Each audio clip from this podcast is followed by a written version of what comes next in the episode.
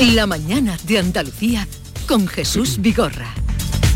Y a esta hora de la mañana con el día por delante que nos trae Jorge González. Buenos días, Jorge. ¿Qué tal, Jesús? Muy buenos días. Pues por supuesto muy pendientes de la llegada dentro de unos instantes aquí a Canal Sur Radio del presidente del PP, Alberto Núñez Feijó, una entrevista de Feijó aquí en Canal Sur Radio que llega un mes después de que eh, un mes, a un mes, mejor dicho, de que termine el plazo para que en el Congreso de los Diputados se elija al presidente del gobierno. No hay fecha todavía para el debate de investidura de Pedro Sánchez, pero si el 27 de noviembre no hay presidente del gobierno, habría repetición electoral y sería el 14 de enero. Hoy esperamos conocer más novedades sobre el dispositivo que prepara el Gobierno para alojar inmigrantes que llegan a Canarias y que están siendo repartidos por todo el país. El ministro de Seguridad Social ha apuntado que busca en Sevilla un espacio para instalar un campamento temporal, pero no ha dado más detalles sobre su ubicación. Israel sigue bombardeando la franja palestina de Gaza, elevando el número de muertos civiles por encima de los 7.000 según las autoridades locales. La tensión eh, crece también en Cisjordania. Médicos Sin Fronteras denuncia ataques del ejército israelí contra ambulancias. La petición formulada por los 27 presidentes de la Unión Europea para que Israel permita corredores humanitarios o pausas en los ataques no ha causado ningún efecto. El Museo Picasso de Málaga cumple este viernes 20 años, lo celebra con entrada libre durante todo el fin de semana. Se han programado además eh, teatro, conciertos o lecturas en las calles y plazas del centro de la ciudad. Y anotamos dos notas más culturales para este viernes en Andalucía. El Canca cierra esta noche en Sevilla su gira de conciertos y en Zara de los Atunes, en la costa de Cádiz, comienza el Festival de Jazz Jazz Ara. 9, 2 minutos, eh, Javier Rubio, Ángela Martialey y Ana Cabanillas, os voy a liberar, ¿eh? Ah. Eh, os voy a liberar. Muy bien. Porque tenemos cita, como habéis oído, con el presidente del Partido Popular en unos momentos. Que tengáis un buen fin de semana y seguiremos hablando de todos estos asuntos. Un abrazo. Un abrazo.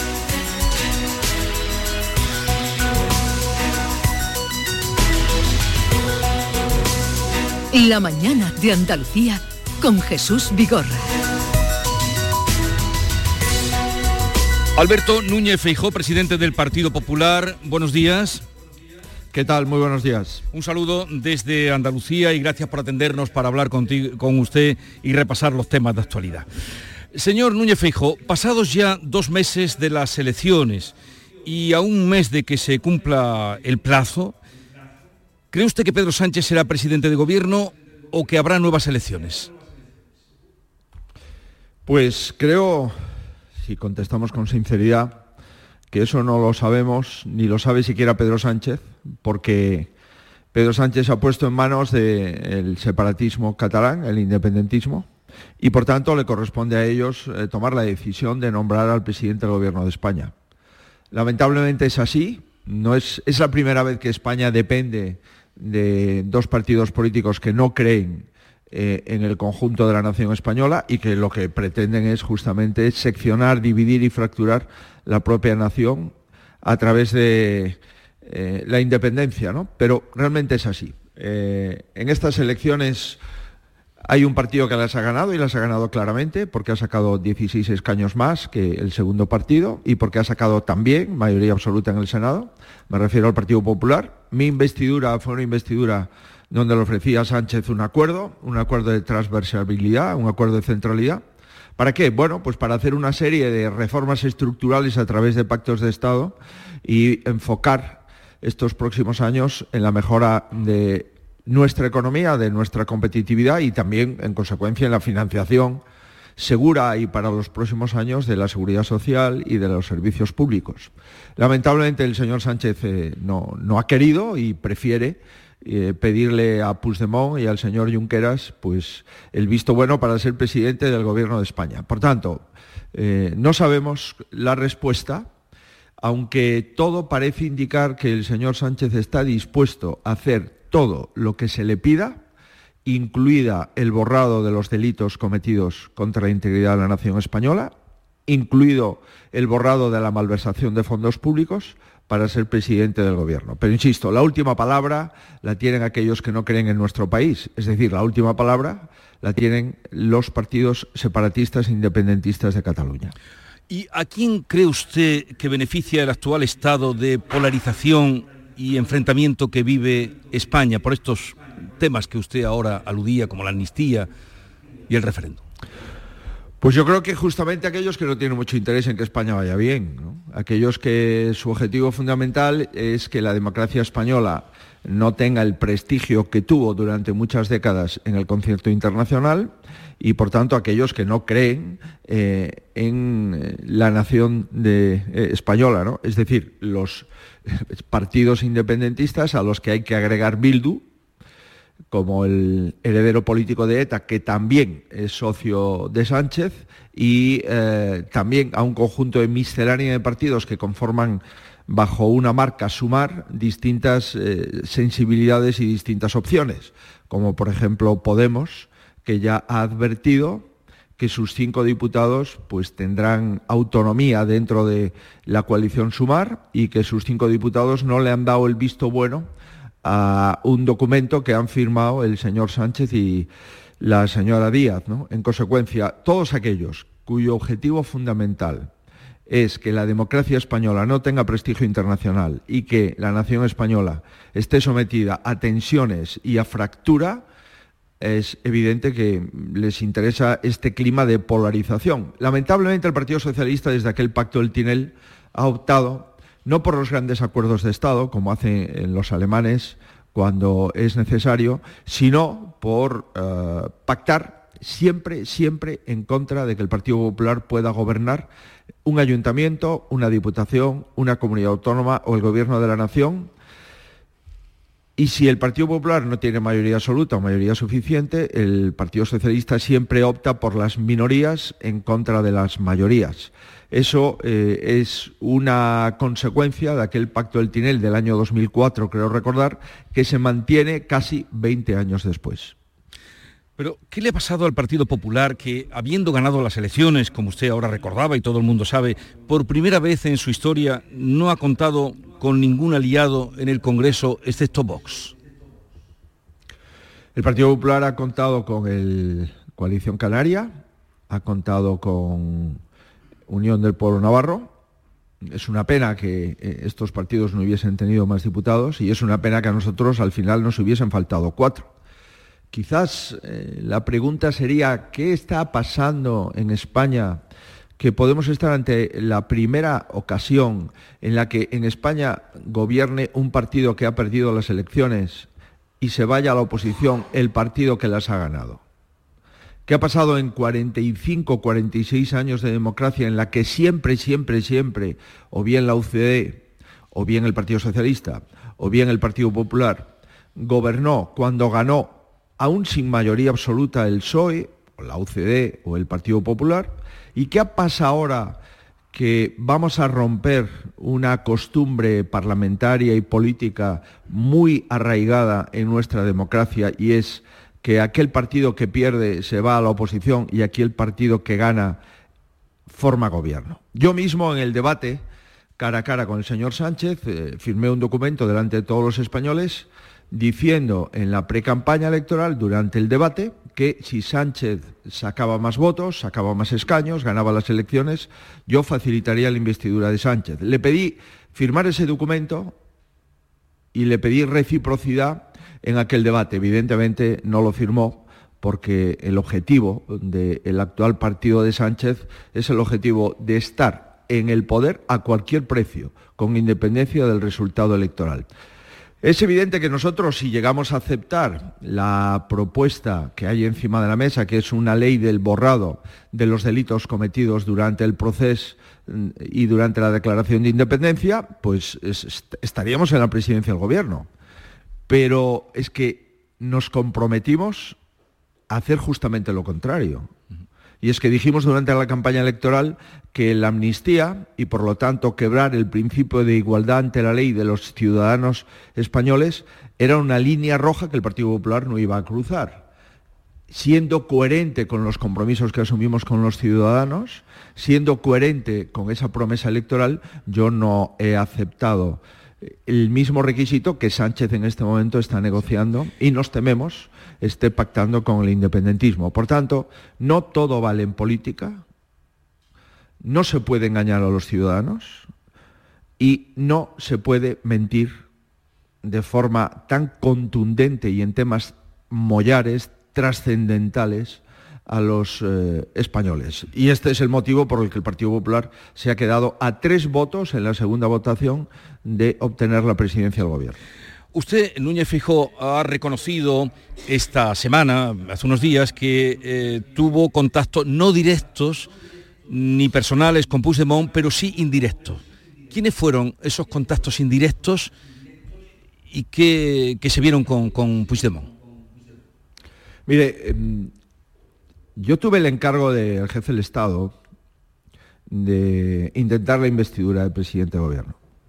Era un encargo que traía causa de los apoyos que ante el jefe del Estado manifestó Unión del Pueblo Navarro, Coalición Canaria, Vox y el PP. 172 eh, diputados que estaban a favor de mi investidura y la mayoría absoluta, como usted sabe, son 176. El siguiente candidato que compareció eh, en el despacho del jefe del Estado era el señor Sánchez y solo pudo presentar 152 apoyos, 152 diputados, los del Partido Socialista y los de Sumar. Ante esa diferencia sustancial, el jefe del Estado me propuso intentar la investidura. ¿Cuál es, por tanto, el mandato? El mandato es intentar buscar los 176 escaños. Junts quiso hablar con nosotros, nosotros dijimos que no íbamos a hablar con Bildu por entender que no podemos aceptar a un partido político que llevó más de 40 terroristas condenados por delito de sangre en sus listas, municipales y generales. Y por tanto, si Junts quiere hablar con nosotros, nosotros hablamos con los que quieren hablar. Ah, adicionalmente, Junts nos plantea lo que es público y notorio, lo fundamental, una ley de amnistía. Y nosotros les planteamos que esto no lo vamos a hacer, porque va en contra de la Constitución, porque va en contra de la ética política y porque nos parece un engaño masivo a los ciudadanos. España no tiene un problema, con mi opinión, acerca del señor Puigdemont. España tiene un problema con la complicidad y la condescendencia del señor Sánchez con el señor Puigdemont. Yo no me he reunido con el señor Puigdemont en Waterloo. Se ha reunido la vicepresidenta en funciones del gobierno, sabiéndolo el presidente en funciones del gobierno. Yo no he negociado las exigencias del señor Puigdemont, el señor Sánchez las está negociando. Y yo no he aceptado ser presidente del gobierno a costa de ceder al chantaje del señor Puigdemont y el señor Sánchez está intentando ser presidente del gobierno a costa de ceder ese chantaje. ¿no? Por tanto, eh, estos son los resultados y creo que lo importante en la vida siempre son los hechos, son cómo acaban las cosas, son los resultados. Y esto es lo que le puedo trasladar. Yo ayer he estado en Bruselas, he comentado efectivamente que en mi opinión el Estado de Derecho en España está amenazado, y he comentado, lógicamente, que la amnistía no, no tiene cabida en la Constitución, que la amnistía supone borrar delitos cometidos y supone además borrar la malversación de fondos públicos de varios centenares de personas que utilizaron dinero de la Generalitat para organizar referéndums ilegales y eh, toda la declaración del proceso. Esto son mm. eh, las cosas como han ocurrido y como los hechos son así de tozudos, comprenderá usted que España no tiene ningún problema con mi opinión acerca del independentismo y del separatismo de mi país. Pero cuando se ha planteado esto en Bruselas, eh, señor Feijó, al comisario, al consejero de Justicia Reinders, por ejemplo, eh, ¿cómo ven desde Europa el tema de la amnistía? Mm, por todo lo que usted acaba de contar y expuso, ¿se puede hacer algo o no? Vamos a ver, Europa sigue con mucho interés, lógicamente, todo lo que ocurre en, los países miembros. Europa ha establecido sanciones a Polonia de un millón de euros diarios por atentar contra el Estado de Derecho. Ha congelado los fondos Next Generation a Polonia por lo mismo y sigue con mucho interés lo que eh, está ocurriendo en España. Siguen con interés la negación del Gobierno de España a modificar la ley orgánica del Poder Judicial para que los jueces puedan elegir a los jueces. Sigue con mucho interés lo que ha hecho el Gobierno de España con el Tribunal Constitucional, colocando de magistrados el Tribunal Constitucional a un ex fiscal general del Estado como presidente, ex fiscal general del Estado en época del Partido Socialista de Zapatero, y a dos magistrados, uno ex ministro de Sánchez y otra ex directora general en Moncloa y por tanto asesora del presidente Sánchez y sigue con mucho interés, lógicamente, a esperas del texto, la eh, posibilidad de que en nuestro país innovemos el ordenamiento jurídico por primera vez y le digamos a unos políticos que para obtener sus votos les vamos a borrar los delitos que han cometido. Por tanto, esto no es una amnistía que no, tiene cabida en la Constitución, pero si la tuviere, no es una amnistía genérica a personas que han delinquido y que eh, son neutras desde el punto de vista de eh, los intereses partidarios. No, esto es una amnistía a cambio de siete votos. Esto es un gobierno que valora amnistiar a unos políticos a cambio de que esos políticos les voten y los conviertan en gobierno en esta legislatura. Eso sería un escándalo político de primer nivel y adicionalmente, además del borrado de los delitos de atentar contra la unidad de la nación, está el borrado de la malversación de fondos públicos, donde la Unión Europea es muy sensible, obviamente con los fondos que la Unión traslada a los países miembros que se utilicen de forma corrupta, de forma ilegal. Vamos a, esperar pues a ese texto y por lo que ayer la Unión Europea nos ha trasladado y el señor Reiners es que lógicamente su deber es examinar ese texto en su caso y ver si ese texto está en contra de los principios básicos del derecho europeo. Y esto es eh, el compromiso que ha asumido, que por otra parte es el cumplimiento de su deber. Estamos hablando con Alberto Núñez Fijó en directo en Canal Sur Radio. Señor Fijó, le eh, pregunta Manuel Pérez Alcázar, editor de La Mañana de Andalucía. Manolo. Buenos días, presidente. Mm, Buenos días, don Manuel. Tengo un par de preguntas eh, más pegadas a, la actualidad informativa eh, en torno al acuerdo de gobierno que suscribían PSOE y Sumar esta misma semana. Ha habido muchas voces críticas, tanto de partidos incluso independentistas, sectores económicos, empresariales las comunidades autónomas, Andalucía al frente por el tema de la financiación, que ese texto, por cierto, olvida a la comunidad andaluza como una de las peores financiadas, pero la última es la amenaza de Repsol de sacar proyectos de España por el impuesto a las energéticas. El propio consejero delegado de Repsol no olvidemos que John Imaz fue presidente del PNV, ha lanzado esa, esa amenaza, ¿no? Pues sí, lo hemos recibido con preocupación, porque Repsol es una de las grandes multinacionales españolas y porque ha aclarado y ha explicado qué es lo que ocurre, ¿no? Lo que ocurre es que si en un país a una determinada actividad eh, industrial o económica hay unos impuestos eh, muy por encima de otros países a esa misma actividad, hay una tensión evidentemente de deslocalización de la inversión y de deslocalización de empleo. Y eso obviamente preocupa, como es lógico, ¿no? Ferrovial ha trasladado su sede fuera de España, que es una de las grandes constructoras mundiales, y ahora la empresa energética eh, Repsol está mandando un mensaje de que una cosa es un impuesto excepcional durante un año y otra cosa es que ese impuesto excepcional se convierta en un impuesto ordinario a determinadas compañías porque esas compañías tienen tensiones, lógicamente, de rentabilidad y pueden hacer esas inversiones en países donde se les facilita desde el punto de vista fiscal eh, esa inversión con menor eh, pago. ¿no? Bueno, lo que está ocurriendo en nuestro país es que nunca hemos pagado tantos impuestos como ahora, nunca los españoles hemos tenido una presión fiscal tan alta como la que eh, hemos eh, padecido y seguimos padeciendo en los últimos años. Nunca las empresas españolas han pagado también tantos impuestos como antes y sin embargo nunca hemos tenido además tanta deuda pública en nuestra historia.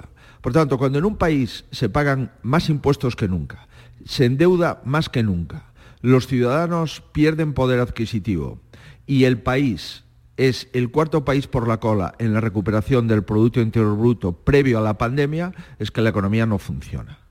Y cuando la economía no funciona, lógicamente lo que ocurre es que empezamos a tener unas deudas que nos ahogan desde el punto de vista del pago de intereses, y es que España va a pagar en el año 2024 40.000 millones de euros de intereses de la deuda.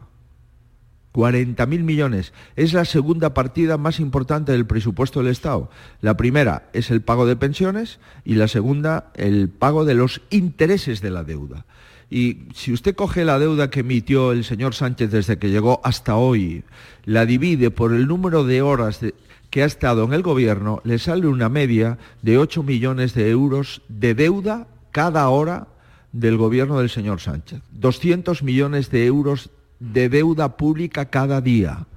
Eso, lógicamente, es imposible de mantener. Si además sube usted los impuestos, pues lo que está ocurriendo es que las familias españolas tienen muchas dificultades para llegar a fin de mes, han perdido poder adquisitivo, es decir, sus salarios han subido menos que los precios y adicionalmente hay una serie de empresas españolas que algunas se han deslocalizado en su totalidad y otras están advirtiendo que lo pueden hacer. Sobre la financiación y los acuerdos y el acuerdo obvio entre Sumar y el PSOE, ¿no? Diga, imagínese usted cómo está nuestro país que considera que aquellos que han venido gobernando durante cuatro años, que se presentaron como un ticket electoral para seguir gobernando durante eh, eh, las elecciones, ahora resulta que consideran que es un hecho histórico que se pongan de acuerdo para gobernar. Oiga, pero si ustedes no tienen ninguna otra posibilidad más que ponerse de acuerdo si el señor Sánchez tiene 121 escaños y se necesitan 176. El señor Sánchez necesita sumar, necesita Bildu, necesita Esquerra Republicana, necesita Junts, necesita el PNV, necesita Compromís, necesita al Partido Comunista, necesita a Podemos, necesita a todo el mundo, ¿no? ¿Y qué dice ese acuerdo? Pues ese acuerdo, como Compromís forma parte de sumar y Compromís es un partido de Valencia, pues dice, oiga, a Valencia le vamos a dar más dinero porque está infrafinanciada y a las demás, pues no aparecen en ese acuerdo. Y las demás básicamente son Murcia y Andalucía. Otro asunto de actualidad palpitante hoy. Eh, ¿Cómo valora usted, señor Feijó, la solución que se está dando ante la masiva llegada de inmigrantes a Canarias y eh, de ahí el reparto por diferentes ciudades y comunidades? ¿Cree que Mm, en fin, está poniendo mm, en peligro la seguridad nacional? Pues mire, recordamos cómo el presidente del gobierno, el señor Sánchez, después de la moción de censura, pues acudió a las costas de Levante a abrazar a los inmigrantes que venían en aquel buque llamado Aquarius, que había tenido dificultades para atracar en otros países de la Unión Europea. ¿no? Pues hemos pasado de eso a eh, pues coger los inmigrantes que entran lamentablemente por las costas de Canarias día sí, día no, o todos los días, eh, varios centenares, mil eh, inmigrantes entre el sábado y el domingo en los últimos fines de semana y sin hablar con las autoridades que los han de atender, sin hablar con las comunidades autónomas que han de atender a los menores, pues lo que están haciendo es pues metiéndolos en aviones y dejándolos en paradas de autobús o en otros lugares eh, en los pueblos y en las ciudades de España. Pues Esto evidentemente es una absoluta descoordinación, es una enorme improvisación y produce lógicamente una enorme tensión con los alcaldes, con los ayuntamientos y con los presidentes de las comunidades autónomas. Y es que lo mínimo que se puede hacer es sentarse y ver cómo solucionamos un problema. Primero, en origen. Es decir, ¿por qué están llegando a las costas canarias una media de 300, 400 inmigrantes diarios? ¿Cuál es la capacidad que tiene el Gobierno de España en hablar con los países de origen para intentar parar estos éxodos que muchas veces son verdaderos negocios de las mafias de la eh, migración? Primera cuestión. Segunda cuestión, oiga, vamos a ver cómo buscamos una solución de repatriación para las personas que llegan de forma ilegal y, en tercer lugar, si es necesario durante algún tiempo trasladarlo a otras comunidades, sentarnos con los presidentes de comunidades autónomas para ordenar todo este flujo humanitario. ¿no? Y lo que está ocurriendo aquí pues, es una enorme improvisación y una enorme contradicción de la política inmigratoria del Gobierno, es decir, de la ausencia de política inmigratoria del Gobierno. Señor Feijó, nos quedamos casi sin tiempo. No queríamos despedirle sin preguntarle primero por el acto político que tienen convocado el domingo en Málaga, pero, pero también quería preguntarle en clave orgánica por la intención que ha expresado de remodelar la cúpula del partido. No sé si tiene previsto eh, algún movimiento en la Junta Directiva del próximo 6 de noviembre o esperará a ver si hay o no repetición electoral y en cualquier caso si se mantendría ese actual triunvirato con Cuca Gamarra, Elías Bendodo y Miguel Tellado. Pues mire, nosotros eh, hemos ganado las elecciones, es verdad. Tenemos que prepararnos ante la eventualidad de que haya elecciones otra vez el 14 de enero, porque Puigdemont no acepta eh, investir al señor Sánchez, o por el contrario, pues llega un acuerdo el independentismo y el, y el Partido Socialista de Sánchez y va a haber gobierno. ¿no? Eh, lógicamente el partido tiene que ordenar de forma distinta una eventualidad, nuevas elecciones o un nuevo pacto Frankenstein elevado a la máxima potencia. Primera consideración. La segunda, ahora yo soy el presidente del grupo parlamentario en el Congreso y es que en la anterior legislatura yo no pude entrar en el Congreso de los Diputados porque como ustedes saben, era presidente de Galicia y me vine a presidir el partido y obtuve un acta de senador por designación de la comunidad autónoma gallega. Por tanto, no, no pude presidir el grupo parlamentario en el Congreso. Ahora sí lo puedo presidir y seré el portavoz del grupo parlamentario en los debates de política general. Y con esas dos condiciones o eh, cuestiones, pues estamos, y lo dije hace meses, haciendo ajustes. Eh, yo no voy a cambiar un equipo que ha ganado las elecciones, pero sí tengo que hacer ajustes porque mi protagonismo en el Congreso es distinto ahora que antes y porque eh, tenemos que prepararnos ante una eventual repetición electoral o ante una época de oposición. Por consiguiente, yo estoy contento con las personas que me han ayudado a ganar las elecciones, no solamente las generales, sino el mismo equipo que ganó 14 comunidades autónomas y, ciudades autónomas, 14, nunca el PP tuvo tanto poder territorial y el mismo equipo que colaboró con eh, la consecución de la victoria en 40 provincias en las elecciones generales y en más de 3.000 y pico ayuntamientos que ha conllevado que presida la alcaldesa de Jerez la Federación Española de Municipios y Provincias. Por tanto, estos éxitos electorales se deben a un equipo en el que en estos puestos o en otros similares seguiré contando con ellos. Eh, sobre el acto que vamos a celebrar, es un acto político donde el Partido Popular, en la calle, en la Plaza de la Constitución en Málaga, a las 12 de la mañana el domingo, pues va a hacer lo que hemos venido haciendo en Madrid, en Barcelona, en Santiago, en Toledo, y es decir sí a la igualdad de los andaluces con el resto de los españoles, decir sí a la igualdad de todos los ciudadanos ante la ley y decir sí a la Constitución española y, por tanto, decir sí a la transición y a las mejores épocas de nuestro país. Y eso significa que todas aquellas personas que se sientan orgullosas de ser españoles y que quieren seguir manteniendo los mismos derechos y que los políticos no tengan más derechos que los ciudadanos, y que todos cumplamos las leyes, pues les invitamos a este acto en la calle del Partido Popular en Málaga el próximo domingo a las 12 en la Plaza de la Constitución. Eh, una curiosidad, señor Feijó, muy brevemente, cuando se negoció su investidura, ¿puso usted la fecha? ¿Pidió tiempo para prepararla? Mm, porque como ahora no sabemos ni cuándo va a haber fecha ni cuándo será el día, mm, ¿se siente usted eh, maltratado con respecto a las posibilidades que tuvo para organizarse?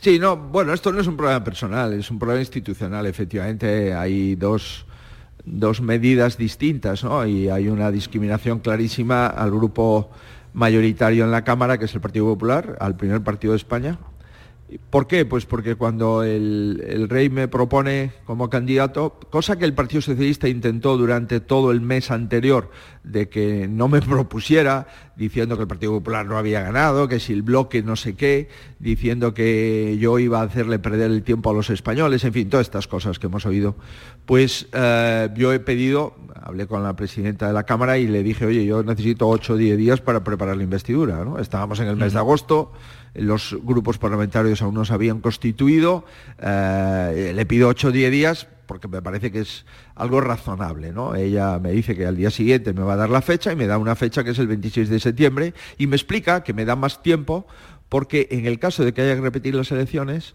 para que no caigan las elecciones los domingos del mes de diciembre y para que la, elección cayese en su caso el 14 de enero, es decir, después de Reyes, el primer domingo, pues es necesario que eh, el, acto de la investidura se produzca el 26 de septiembre, porque como usted sabe, a partir de esa fecha empiezan a contar los dos meses para la convocatoria de elecciones.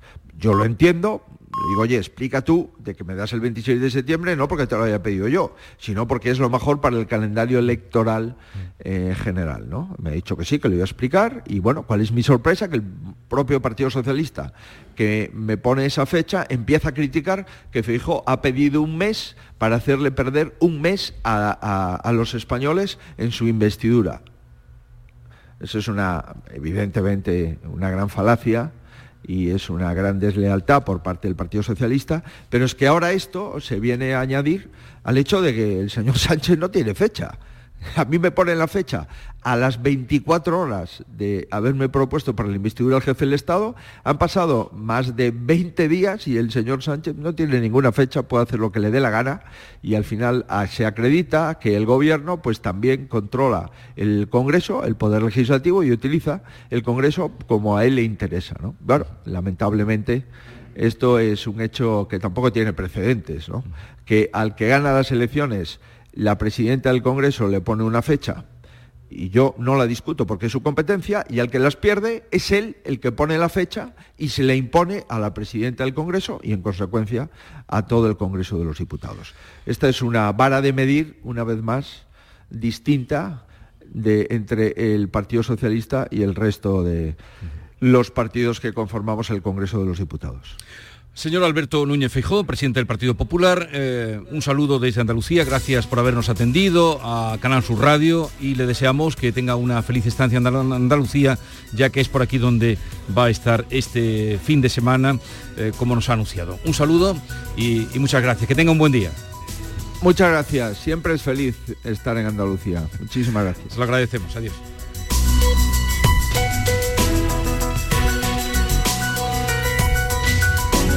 Esta es La Mañana de Andalucía con Jesús Vigorra, Canal Sur Radio. Oye, ¿has visto qué bonito es el nuevo Rasca Platinum de la 11? ¿Bonito? Creo que te quedas corto. Yo diría que con ese color negro y plateado y esas líneas tan estilizadas es simplemente espectacular. Vamos, que da pena rascarlo. Es verdad, da pena. Pena, cuando te enteres de que el nuevo Rasca Platinum tiene tres juegos muy divertidos y un premio de hasta un millón de euros, ya no te va a dar tanta pena. Nuevo Rasca Platinum de la 11. Qué bonito es. Sí, te toca. A todos los que jugáis a la 11, bien jugado. Juega responsablemente y solo si eres mayor de edad. Dios mío, Yaya, qué buenos están tus macarrones. Algún día nos tienes que contar tu ingrediente secreto. Pates la piara, más buenos que el pan. Canal Sur Radio. Sigue la corriente del río. Navega en la inmensidad del océano Adéntrate en la jungla. Descubre lo desconocido. Sumérgete en un mundo de medusas. Rodéate de peces tropicales y echa raíces en el manglar. Ya estás conectado. Déjate abrazar por el mar. acuariosevilla.es Descubre Ato Verde Soul, tu hogar en Las Pajanosas, Sevilla, con vistas a campo de golf, entorno natural, con chalets de 3 y 4 dormitorios y zonas comunes con piscina y club social. Ato Verde Soul. Para más información, llama al 672 67 6825 o entra en realia.es. Visítanos en Club de Golf Ato Verde. Apuntarse al gym para ir a las 6 de la mañana es para pensárselo. Pasarse al Seat León híbrido con Seat Flex es tan fácil como posponer la alarma. Ahora en Hispalauto llévate un Seat León híbrido por solo 115 euros al mes con 3 años de mantenimiento y al final decides si lo cambias, lo devuelves o te lo quedas. Consulta condiciones en hispalauto.com. ¿Conoces esa increíble sensación de estrenar algo? Es el poder de lo nuevo. Sevilla Fashion Outlet está de estreno. El 1 de noviembre tu nuevo destino de compras está en Sevilla Fashion Outlet. Soy Luis Lara y te recuerdo que como siempre en la medianoche de los domingos te esperamos en el show del comandante Lara para divertirte y hacerte sonreír después del deporte. Y los domingos, a partir de la medianoche, el show del comandante Lara. Contigo somos más Canal Sur Radio. Contigo somos más Andalucía. Aprovecha tu ocasión. Llega el Salón del Motor de Sevilla del 26 al 29 de octubre. Las principales marcas, modelos y motorización en turismos, motos y vehículos profesionales en un único espacio. Fibes. Salón del Motor de Sevilla. Cuatro días para aprovechar la mejor ocasión. Del 26 al 29 de octubre en Fibes. Te esperamos. Canal Sur Radio. ¿Tienes problemas con tu dirección asistida, caja de cambios, grupo diferencial, transfer, turbo o filtro de partículas? Autorreparaciones Sánchez, tu taller de confianza en la Puebla del Río. www.autorreparacionessánchez.es. Líderes en el sector, Autorreparaciones Sánchez. En Logística Castillo disponemos de terreno para estocaje de contenedores y maquinaria portacontenedores para la manipulación y reparación de los mismos. Instalaciones con almacenaje en ambiente, refrigerado y congelado. Todos los servicios de transporte multimodal y gestión logística integral al cliente adaptado a sus necesidades. Logística Castillo, tu gestor estratégico en Sevilla para todo el sur peninsular. ¿Entrenar en casa o en el gym a la vuelta de la esquina? Basic Fit está disponible para ti. Haz del fitness tu básico con cuatro semanas extra y una mochila. Hazte socio ahora. Basic Fit. Go for it. Ver condiciones en basic-fit.es. La aceituna. Riqueza cultural y turismo gastronómico en un viaje al corazón. Ven a las 22 segundas jornadas gastronómicas dedicadas a la aceituna, desde el paisaje a la cocina, del 12 de octubre al 12 de noviembre. Asociación de Hoteles de Sevilla y Provincia, ProDetour, Diputación de Sevilla, Consejería de Turismo, Cultura y Deporte. Canal Sur Radio, la radio de Andalucía. Este otoño, únete a la revolución solar con Social Energy. Disfruta de tu instalación llave en mano con grandes descuentos y te regalamos 200 euros en tu batería virtual para que pagues 0 euros en tu factura eléctrica con Luz. Pide tu cita al 955 44 11 11 o socialenergy.es y aprovecha las subvenciones disponibles. La revolución solar es Social Energy. La tarde de Canal Sur Radio con Mariló Maldonado. Disfruta de las tardes con tu radio, con tu sección preferida, cafelito y besos, entrevistas en profundidad, por tu salud y los temas que más te interesan. Todo aquí. En la tarde de Canal Sur Radio con Mariló Maldonado, de lunes a viernes desde las 4 de la tarde. Canal Sur Radio, la radio de Andalucía.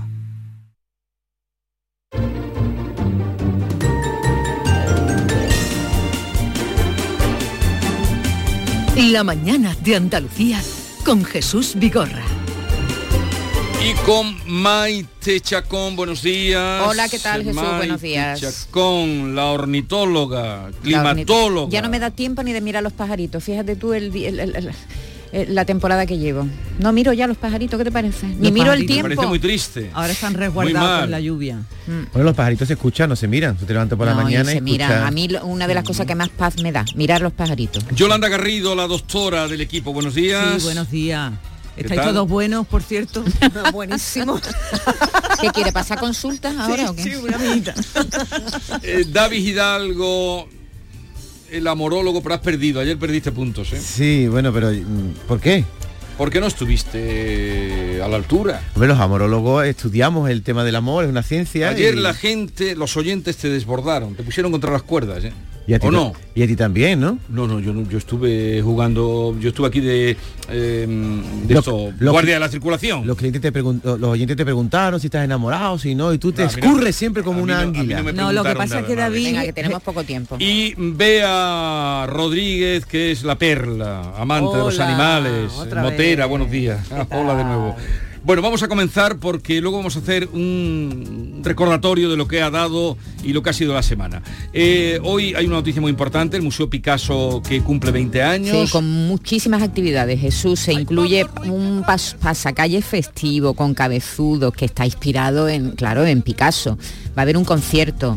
durante la tarde se va a celebrar un acto institucional y esto se viene celebrando desde hace ya algunos días dentro del programa Cumplo 20. El Museo Picasso es el museo más visitado de Andalucía. 9 millones de personas lo han visitado a lo largo de estos 20 años y justo coincide este aniversario, el 20 aniversario del museo, con el 50 aniversario de la muerte de Picasso. Tú estabas allí el día de la inauguración. No estaba allí, pero ¿No estabas no, allí? pero no me pidas por qué no estaba allí, porque eh, es uno de los enfados más terribles que me he Ah, llevado sí. en mi vida. ¿Qué me dices? Y no quiero largar. Estaba convencida de que tú no estabas quiero allí ese largar. día, en el Tengo la Palacio de invitación Buenavista. que un día te enseñaré la carta, pero me la dieron después. ¿Qué me dices? Una Te llegó que era preciosa, era, un- era una, era como un estuchito y me llegó después. Ese día llovía, ¿no? Llovió Llovía, llovía. Amanta, Ah, eso por eso, en fin, por eso luego me alegré. Llovió Llovía. a Manta ese día, Sí, a sí, llovía mucho. Pero al día siguiente de este me entregaron, o dos días después, el estuche, porque es un estuche precioso que guardo eh, como recuerdo, y no me lo dieron cuando me lo tenían que haber dado. Así que no me hagas hablar. Esto es la primera vez que lo digo. No lo sabe nadie, pero Pues mira, yo bueno, hubiera Diego jurado- lo sabe, porque yo- yo claro, estábamos, jurado que- eh, estábamos todos extrañados, de, pero mm, me llegó dos días después. Qué fuerte. Pero no hay, que tener, así. no hay que tener rencor. No, no, rencor no, porque Rencor es malo. Mira, no hay que tener rencor porque quien tiene rencor, el que lo sufre es el que lo tiene. Exactamente. Bueno, pues eh, que Como, están de como enhorabuena. dice Luis Landero. que están de enhorabuena, que por cierto, ahora te preguntaré cómo te fue ayer con los Muy bien, muy Landero, bien, un lleno eh, Que total. están de enhorabuena en el Museo Picasso celebrando, sabes que hay conflicto con los empleados, también hay que recordarlo, Sí, que llevan llevan, en huelga ya llevan en huelga pocos un meses. tiempo y, y ya nada, que lo pasen muy bien hoy y que todo sea estupendo, eh, celebrando uno de los museos más importantes que tiene ahora mismo nuestra tierra. Esto es de verdad. Bueno, es de verdad porque es una, can- una canción más en las tantas que tenemos en los ah, pero Beatles. como querías ponerme una. Te- no, Tom, te la puedo poner porque Pero es que no- hasta el 2 de noviembre no se va a conocer. Pero Todavía cuenta, tenemos cuenta que lo que esperar han un hecho. poquito. Bueno, de entrada que, que- que te perdiste ayer, que estuvo John Lennon con nosotros, que todo hay que decirlo, ¿eh? la reencarnación. También por inteligencia decir. artificial, ¿no? No, no, este hombre era de carne y hueso Una y madre mía, vamos. váyatela cómo se parecía el Tú hombre. preferiste a Alfonso Guerra, tu amiguito, a John Lennon. ¿Te lo No, no hables así, no soy amigo. Tengo Sí, sí. trato con él, relación de hace tiempo, pero Por no cierto, es amigo. La, la amistad es otra cosa. La frase del rencor no te la dijo Landero, te la dijo Alfonso Guerra. Sí, pero ¿Te acuerdas? Landero No, también sí, la dijo ya- ayer. No, Ah, pero porque además venía publicado, en estos días ha publicado un reportaje sobre el mal que hace sobre la salud Pero ser eso es verdad. rencoroso y seguramente por eso se ha puesto tan de moda. Eso es esto de verdad, que- eso es verdad, el rencor y- es malo para y la salud. ¿Te cuento lo de la canción o no Por te lo favor. cuento? Porque es que David se mete... ¿Ya, ya llega David? Porque tengo ¿Ya muchas llega ganas de hablar y no me dejan. Bueno, que la canción va a salir el próximo 2 de noviembre, que se titula Now and Then, ahora y entonces, que lo ha anunciado Paul McCartney, el mismo Paul McCartney. Esta es una canción eh, tanto de John Lennon como de George Harrison, que se trabajaron en los años 70 y se va a incluir en la reedición de los Red Album y Blue Album. Son recopilaciones de los mejores eh, temas del ah, cuarteto. Eh, esta canción, bueno, hay grabaciones por ahí porque se hicieron varias pruebas que circulan entre los eh, super seguidores de, los Beatles, pero que nunca se ha llegado verdaderamente a, a grabar y a editar en condiciones y ahora pues se va a hacer y vamos a poderla disfrutar a partir de la semana que viene. Mm.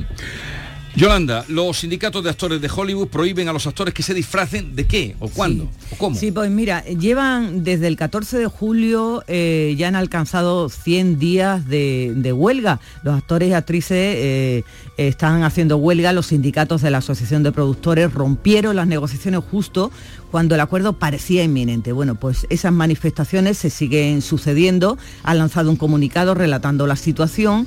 Algunos nombres de primer nivel como George Clooney o Ben Affleck se han reunido con los organizadores para conocer el estado de la protesta. No parece que el paro vaya a terminar, continúa. Y bueno, ahora que llega Halloween, eh, pues han publicado en su página web, el sindicato ha, publicado en su página web, aconseja a los actores y actrices que opten por caracterizarse eh, como personajes y figuras genéricas, como fantasmas, los zombies, las arañas, lo que, las cosas así monstruosas. Pero que en ningún momento se vayan a disfrazar de algo que tiene que ver con esta protesta que llevan al caso, como por ejemplo Barbie o cualquier superhéroe de, de Marvel o el o miércoles Adam. O sea que de eso que no vayan a hacer ¿Y nada porque por tienen, que Que no hagan hagan publicidad. porque tienen que ver con la protesta que ellos están Claro, teniendo. y que no les hagan publicidad, ¿no? Exactamente. Entiendo yo. quieren que les hagan publicidad. Así que han dado una serie de recomendaciones y que nada, eh, llevan la huelga para adelante y eso sí, también mm, se están viendo algunas producciones afectadas para que lleguen a los cines. Llegarán el próximo año como Dune segunda parte o otra película que se llama Craven and the Hunter.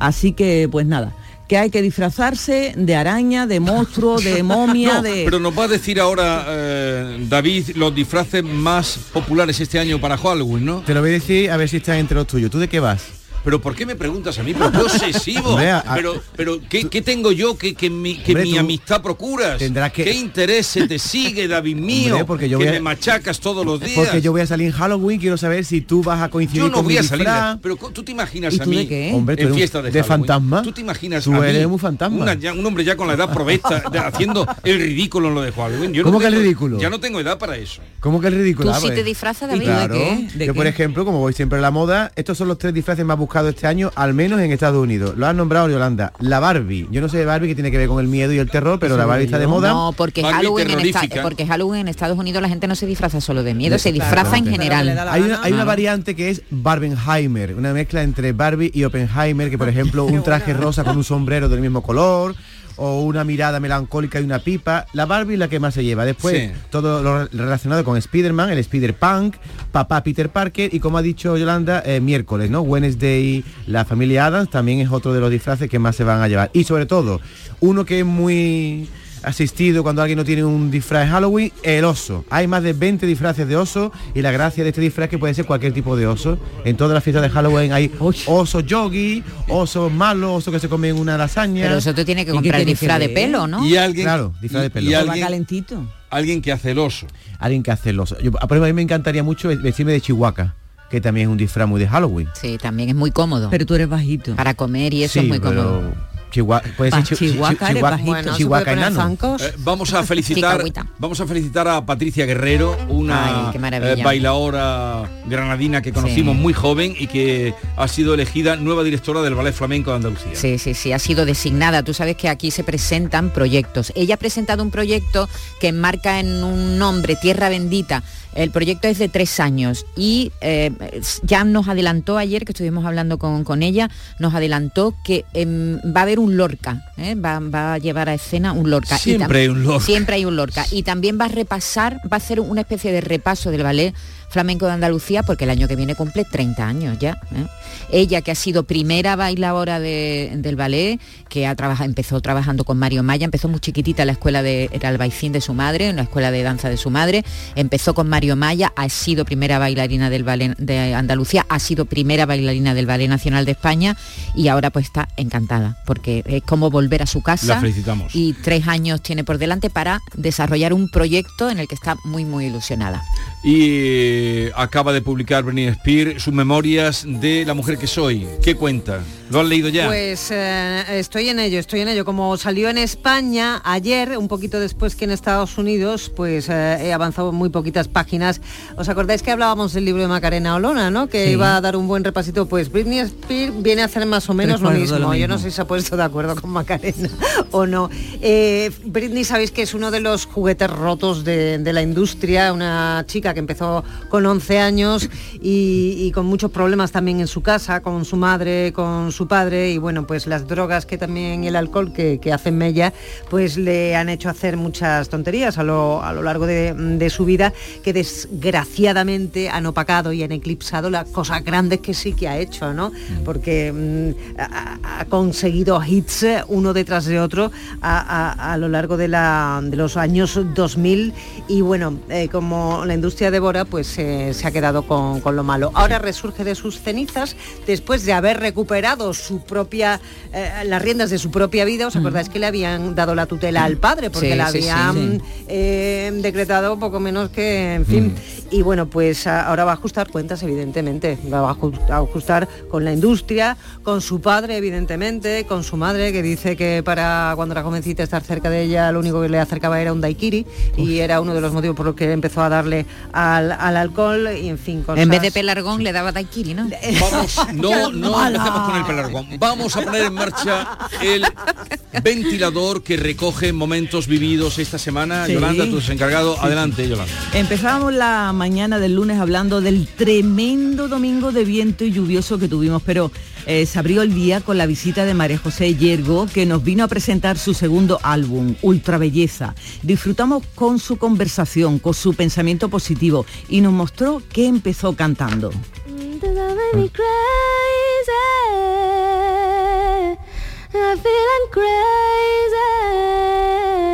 Crazy. También cantaba. Ver, ¿Qué cantabas de? Whitney Houston, el Valerie. Cá- Cántalo un poquito. Valerie, oh, Valerie.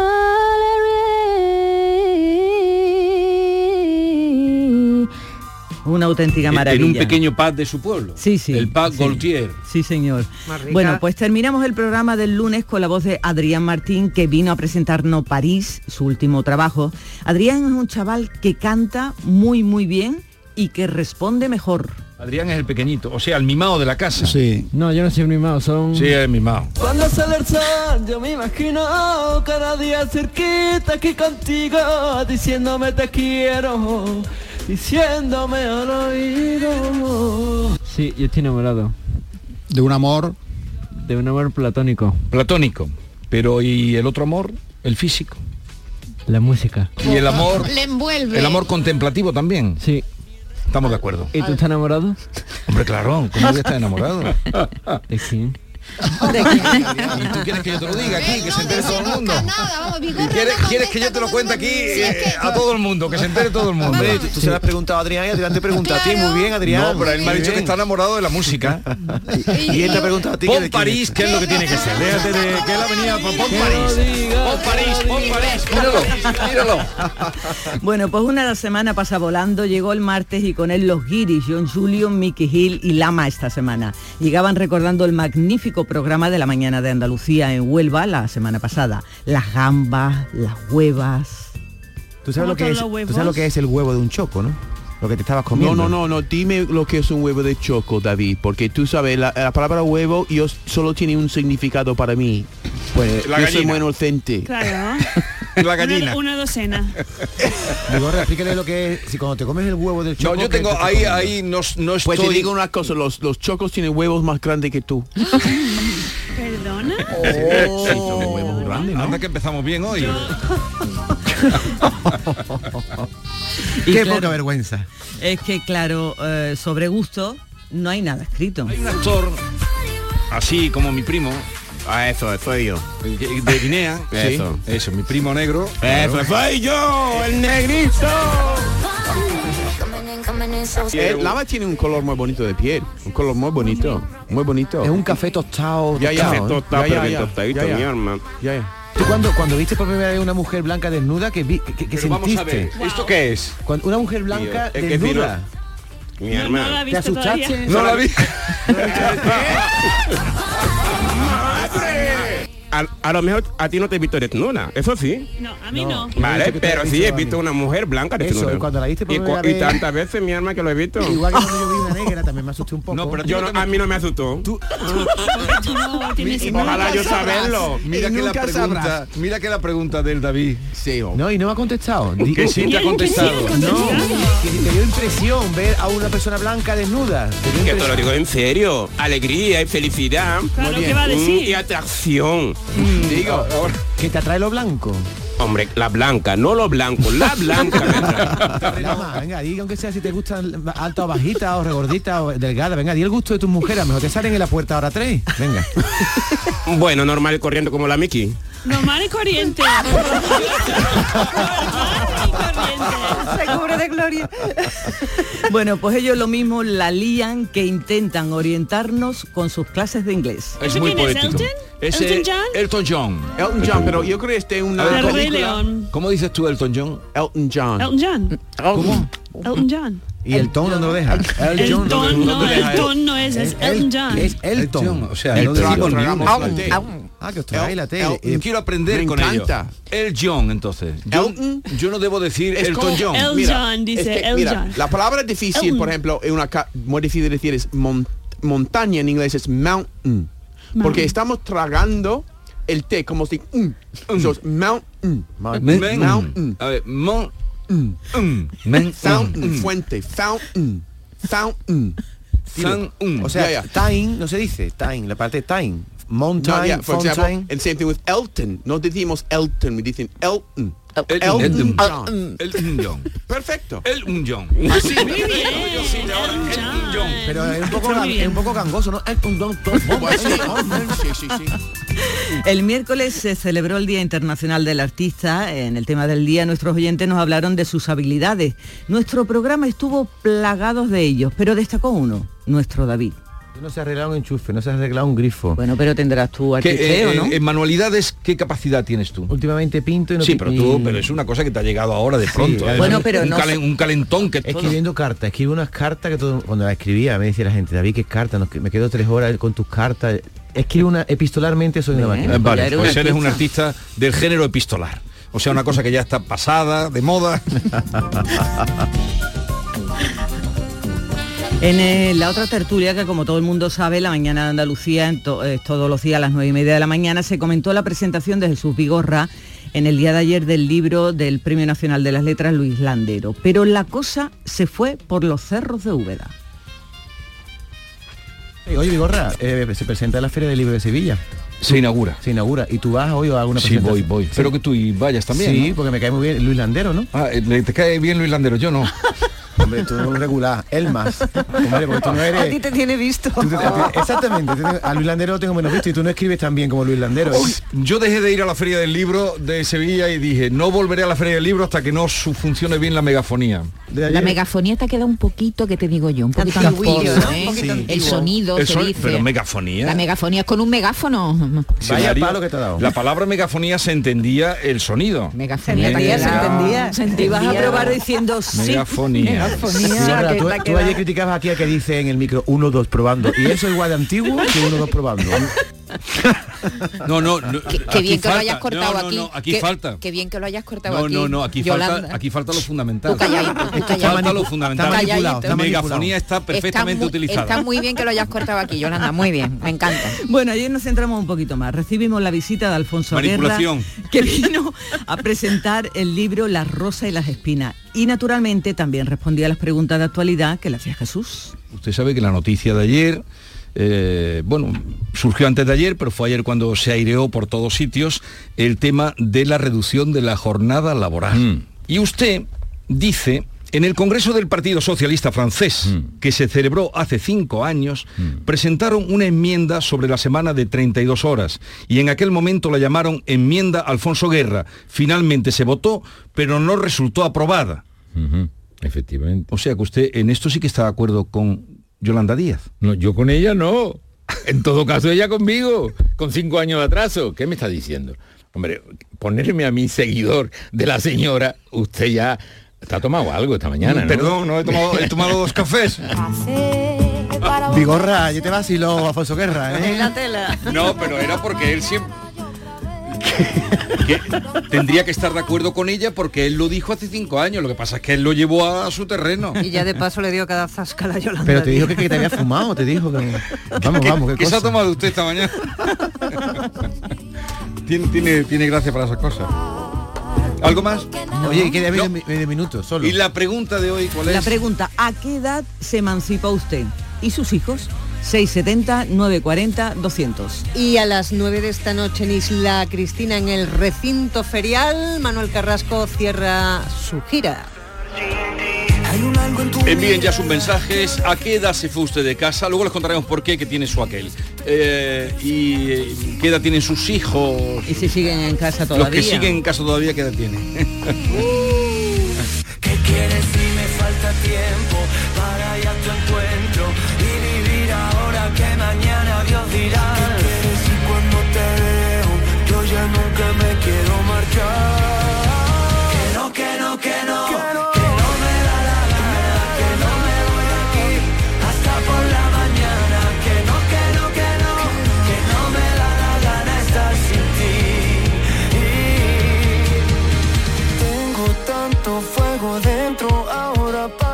La mañana de Andalucía con Jesús Vigorra. Canal Sur Radio. Dime, escúchame, ¿dónde quedamos para comer? Pues estuvimos el otro día en el barrio de Santa Cruz por salir por el centro y no veas cómo comimos en la hostería del Laurel. Te pido una pinceladita. Una chacina en condiciones con un jamón bueno. La ensalada de tronco de bonito espectacular. Pescadito frito, pero bien frito. Las croquetas caseras del chef. Pero vamos, que lo tengo claro. Dentro de la hostería, tranquilo y bien atendido de sevillanas maneras. pues ya me has liado. Voy a reservar en el 954 220295 que ya vamos tarde.